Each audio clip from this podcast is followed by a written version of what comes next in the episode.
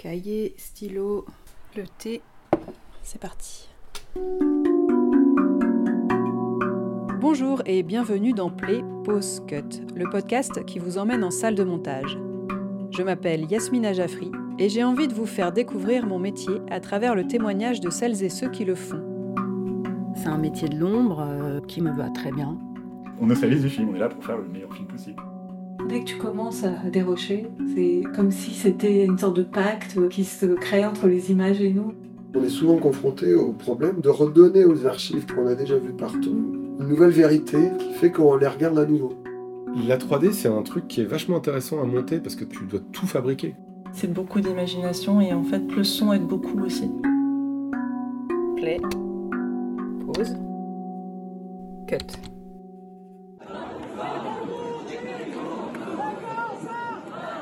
Épisode spécial en extérieur, enregistré le 19 décembre dernier à l'occasion de la mobilisation des travailleurs de l'audiovisuel devant le ministère de la Culture. Un rassemblement avec un mot d'ordre commun, 20% pour tous. Sur les pancartes, des détournements de programmes phares du petit écran. Exploité spécial, 50 minutes inside ma précarité ou encore invitation au voyage en classe misère. J'ai interrogé des monteurs et monteuses, mais aussi des réalisateurs et réalisatrices sur les raisons de la colère. Est-ce que tu peux te présenter et euh, nous dire ce qui se passe aujourd'hui? Alors, je m'appelle Julien Chiaretto, je suis monteur depuis euh, une vingtaine d'années maintenant. Et je suis aussi membre euh, du bureau d'UNDIA, l'association Union nationale de défense des intermittents de l'audiovisuel.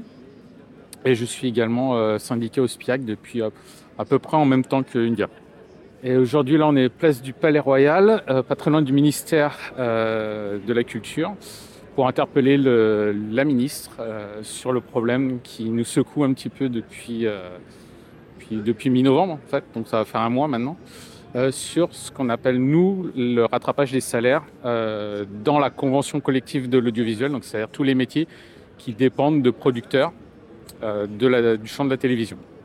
Donc il faut savoir que tous les ans, les partenaires sociaux, c'est-à-dire les syndicats de producteurs d'un côté, les syndicats de salariés de l'autre, se réunissent pour négocier une augmentation ou pas des salaires dans, dans la branche.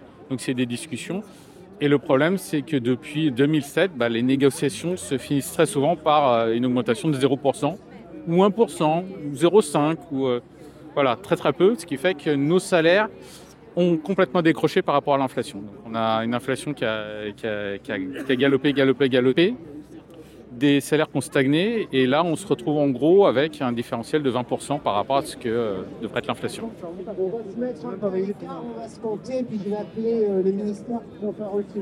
Le mouvement a commencé mi-novembre 2023 suite à l'échec des négociations annuelles. Plusieurs journées de grève ont suivi sur les tournages et dans les post-productions. Différents rassemblements comme celui-ci ont eu lieu devant l'USPA, organisation patronale de la production audiovisuelle, le 15 novembre, Media One le 24 ou TF1 le 6 décembre. Je suis chef monteuse et euh, aujourd'hui je suis là parce que euh, je pense qu'il se passe quelque chose de, quelque chose de fort euh, et historique puisque euh, depuis 20 ans euh, tout le monde travaille et accepte des conditions sous prétexte qu'on fait un beau métier parce que c'est vrai on fait un métier de passion et c'est formidable. Mais depuis 20 ans en fait les conditions de travail se sont durcies. On a de moins en moins de temps pour travailler. On nous demande toujours une qualité supplémentaire. Notre ancienneté n'est pas non plus valorisée Aujourd'hui, par rapport au, au pouvoir d'achat et par rapport à l'inflation, bah, on se rend compte que ce métier de passion qu'on faisait au début et, et, on avait le sentiment d'être chanceux, bah, aujourd'hui finalement, bah, je ne crois plus l'être en fait. Qu'est-ce que tu aimerais que, comme amélioration dans l'exercice de ton métier? Moi je considère qu'on est des artisans et qu'on ait besoin de temps pour faire bien notre travail. Chaque programme c'est du cas par cas.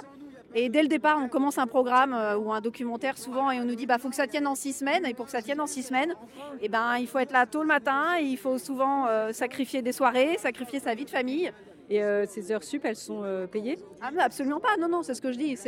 On n'a aucune heure supplémentaire qui n'est comptabilisée. On n'a pas de tableau qui dresse notre, un état des comptes de, de, de, de nos heures de travail. Euh, je considère être monteuse senior. Ça fait plus de 20 ans que je travaille. Et c'est pas pour autant que mon métier est valorisé. C'est-à-dire que demain, euh, quelqu'un qui veut faire du montage et qui sort de l'école, il est payé le même tarif que moi. Il y a un tarif syndical, il y a un tarif plancher. Moi, je suis chef monteur et je fais partie des monteurs associés. Je suis au conseil d'administration des monteurs associés. Voilà. Et donc, je suis effectivement le dossier des salaires depuis euh, des années. Il se trouve que là, l'exaspération était, était arrivée à un certain stade cette année pour qu'enfin les syndicats sentent qu'une mobilisation était possible donc que les associations étaient prêtes, que les adhérents des associations étaient prêts à, se mobiliser. Je pense que le préalable à, toute amélioration future de nos conditions de travail passe déjà par euh, une juste revalorisation de nos salaires. Pendant des années, on n'a pas fait trop attention parce que l'inflation n'était pas très élevée et puis, et puis on était plutôt soucieux de préserver notre travail, de faire nos heures, de travailler euh, le mieux possible avec euh, voilà, tout, l'amour qu'on met. Pourquoi aujourd'hui les monteurs commencent à se mobiliser en fait? Parce que c'est vrai qu'avant on n'a jamais eu de mouvement de cette ampleur-là. Ouais, alors c'est pas que les monteurs, c'est toutes les professions, euh, tous les gens qui sont sur les plateaux notamment, euh, tous les, techniciens, opérateurs, opérateurs son, euh, machinaux, tous ceux qui travaillent sur les plateaux. pourquoi? Bah, On n'est pas très mobilisé en général, on est fragmentés, éparpillés, euh, chacun dans sa salle. Les tournages un peu moins, mais bon, c'était dur de mobiliser. Et en fait, euh, moi je suis au SPIAC. Ça fait quand même 2-3 ans que le SPIAC essaye d'alerter et de lancer un mouvement. Et là, c'est devenu tellement énorme et il y a un ras-le-bol euh, vraiment général qui est en plus exacerbé par euh, les conditions de travail. Enfin, la pression au travail, je dirais, euh, qui n'est pas beaucoup prise en compte. Euh. moi, je fais partie des monteurs associés, donc on s'est beaucoup, beaucoup battu contre les dégradations. La raison d'être des monteurs associés au départ, c'était pour défendre la présence des assistants monteurs, puisque avec l'arrivée de l'informatique, on nous a dit qu'on serait assisté par les machines désormais. On s'est aperçu évidemment que c'était faux. Et on, nous a dit aussi, oui, mais ça va beaucoup plus vite, on n'a plus besoin de rembobiner les pellicules, donc euh, vous allez monter plus vite. Donc il y a eu des pressions à la fois sur le personnel, sur le temps de travail, et puis euh, effectivement des dégradations qui sont dues euh, d'une part au fait que la profession s'est beaucoup ouverte, beaucoup de gens sont arrivés, mais malheureusement beaucoup de gens qui ne connaissaient pas leurs droits et qui se sont laissés un peu embobiner et entraîner dans des, des mauvaises conditions. Donc ça, tout ça, voilà, ça a fait un peu effet de boule de neige. Donc on essaye de maintenir, euh, tout n'est pas foutu, mais euh, c'est vrai qu'il y a eu beaucoup, beaucoup de choses qui se sont dégradées, et surtout dans les relations de travail, parce qu'il euh, y avait des collectifs. Les monteurs, en tout cas, travaillaient dans, dans, des, lieux où ils étaient ensemble, collectifs. De plus en plus, ils se retrouvent isolés, travaillant souvent chez eux ou dans des productions. Il arrive même que quand on a la chance d'avoir un assistant ne soit plus sur le même lieu de travail, on travaille à distance. Euh, et ça, ça, détériore à la fois la qualité du travail et les relations surtout, puisque on fait quand même un travail humain et c'est quand même avant tout des relations humaines qu'on doit défendre. Je suis monteuse aussi, dans l'audiovisuel. C'est pas qu'on l'a pas vu venir, mais là, euh, entre le Covid, l'inflation, euh, ça pique de plus en plus. Et si on a demandé des revalorisations aux au cas par cas ou en se solidarisant avec des, avec des collègues au sein des boîtes. En général, elles n'ont pas été ou peu été entendues. Nous, on a réussi à avoir euh, peut-être 1,5% euh, dans, notre, dans notre boîte. Et donc les gens ont commencé à, à se coordonner, à savoir que personne n'était content, à se dire bonjour, à sortir de nos salles. Et ça fait du bien. Voilà, on espère vraiment que, c'est un mouvement qui va apporter, mais en tout cas, on a, on a déjà gagné euh, le fait de, se connaître, d'être ensemble, de créer des groupes, euh, de se parler, qui fait qu'on sait aussi aujourd'hui euh, quelle boîte de prod embauche à quel salaire, pour quel temps de travail, est-ce que les heures sup sont payées, est-ce qu'elles ne le sont pas, etc. Donc, J'espère qu'elles entendront qu'on n'aime pas trop être traité de façon différente d'un projet à l'autre et que maintenant ça se sait. L'union fait la force. Hein. L'union fait la force. Merci beaucoup. Donc quoi qu'il arrive, on sait qu'aujourd'hui on gagne quelque chose, c'est notre, notre solidarité, c'est notre communauté. Depuis quelques semaines, des groupes WhatsApp ou Telegram se sont créés, regroupant plusieurs centaines de personnes dans des conversations générales ou spécialisées par corps de métier. Le fait d'échanger comme ça permet aussi bah, d'apprendre et de refuser plus facilement des choses qui ne devraient pas être acceptées. Les techniciens ne sont pas les seuls à se mobiliser.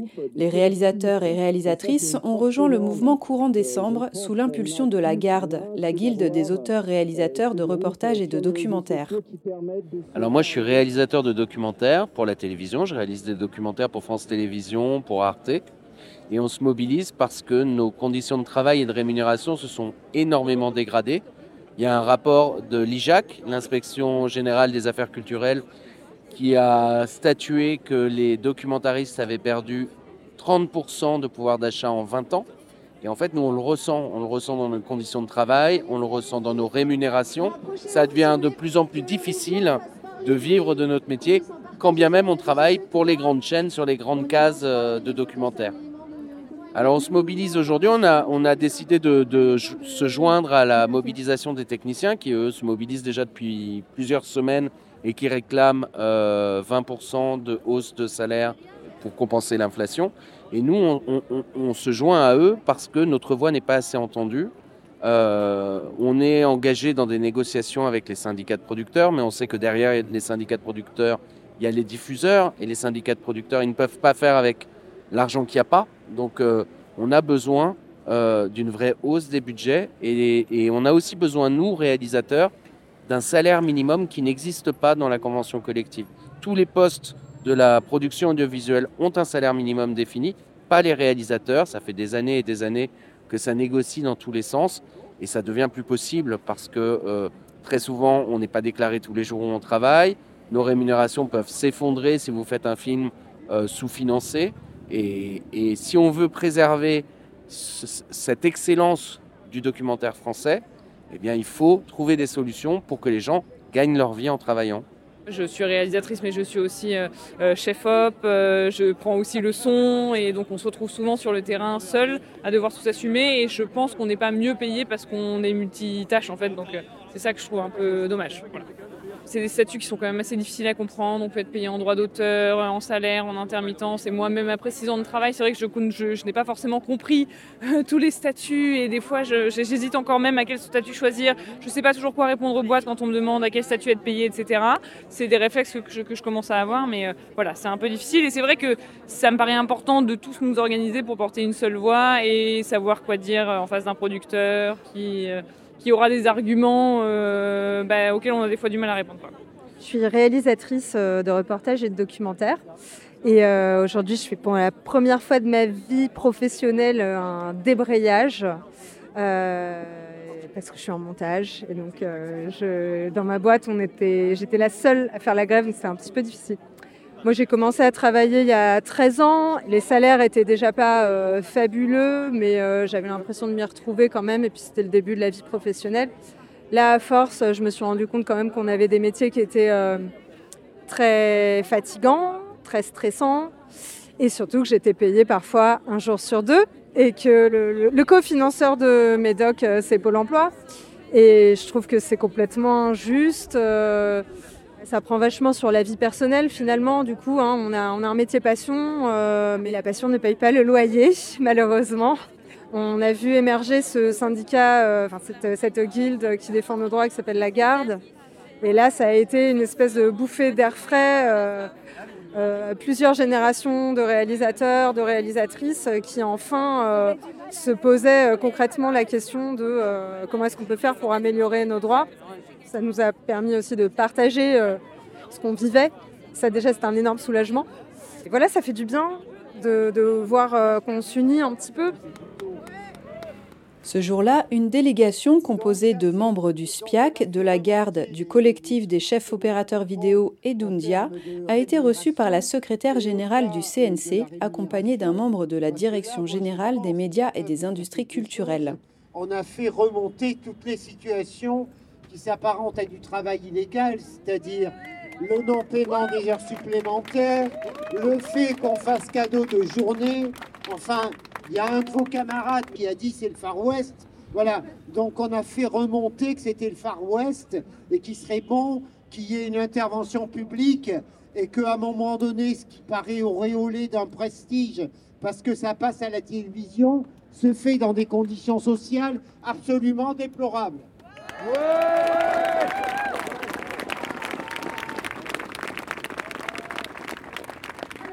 Au nom de la garde, je fais remonter les revendications euh, dont on a discuté en AG euh, la semaine dernière. Donc, un salaire minimum euh, conventionnel, parce que nos revendications sont un petit peu différentes de nos camarades techniciens. Je pense qu'ils nous ont entendus. Ce qui fait hum, plaisir, c'est qu'effectivement, il y a une unité qui va au-delà de, notre juste, de juste notre profession. Il y a vraiment tout un secteur qui est en colère et j'espère qu'ils ont compris que la souffrance et la colère, on n'en pouvait plus. Voilà. La mobilisation continue en janvier. Une pétition pour le respect du travail dans l'audiovisuel circule depuis quelques semaines et une caisse de grève a été créée par le SPIAC CGT. Pour plus d'informations, vous pouvez consulter les sites des syndicats ou de l'association Undia par exemple et rejoindre les différents groupes de conversation sur les réseaux. Je vous mets tous les liens en description de l'épisode ainsi que sur les pages Facebook et Instagram du podcast. Un grand merci à toutes les personnes ayant participé à ce hors-série. Les Postcuts, c'est terminé pour aujourd'hui. Je compte sur vous pour liker, partager, commenter et vous abonner. On se retrouve ici dans 15 jours pour un nouvel épisode et sur les réseaux sociaux pour tout le reste. À bientôt!